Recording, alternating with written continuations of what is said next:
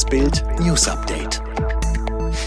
Es ist Dienstag, der 27. Juli und das sind die Bild Topmeldungen. Europäer dürfen immer noch nicht in die USA. Wer wird Millionär? Kandidat verblüfft Jauch mit Zetteltrick. Spanien und Niederlande ab heute Hochinzidenzgebiete.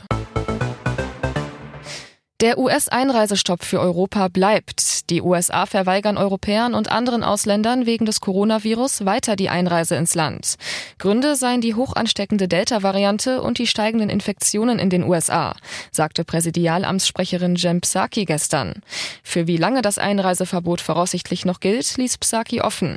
In der Reisebranche hieß es, man müsse möglicherweise bis September oder noch länger auf eine Aufhebung warten.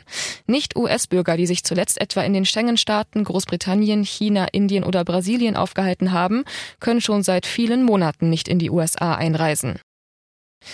Mit Zettel und Stift schaffte es dieser Kandidat bis zur 500.000 Euro Frage. Startup-Gründer Ludwig Boley hatte sich bereits in der letzten Runde bis zur 16.000 Euro Marke gespielt. Seine ungewöhnliche Methode? Bei jeder Runde schrieb sich der Kandidat alle vier Antwortmöglichkeiten auf einen Zettel. Für den besseren Überblick. Dieses Mal notierte sich der Ratefuchs zusätzlich ein paar Stichpunkte, die ihm gerade einfielen. Günther Jauch scherzte, wenn Sie das früher bei Klassenarbeiten auch so gemacht haben, sind Sie aber in Zeitnot geraten. Doch als sein Gegenüber die 32.000 Euro Frage ohne Joker richtig löste, staunte der Quizmaster. Und das alles mit Hilfe des kleinen Zettels. Dem jungen Mann riet er, den Zettel sollten Sie sich aufheben, es werden Sie einige danach fragen. Aber mit diesem Ausgang hatte selbst der Moderator nicht gerechnet. Bei einer halben Million Euro hatte Bolay keinen Joker mehr, traute sich die Antwort trotzdem zu.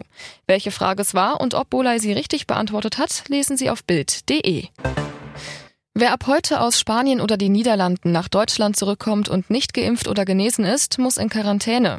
Die Bundesregierung hat beide Länder als Hochinzidenzgebiete eingestuft.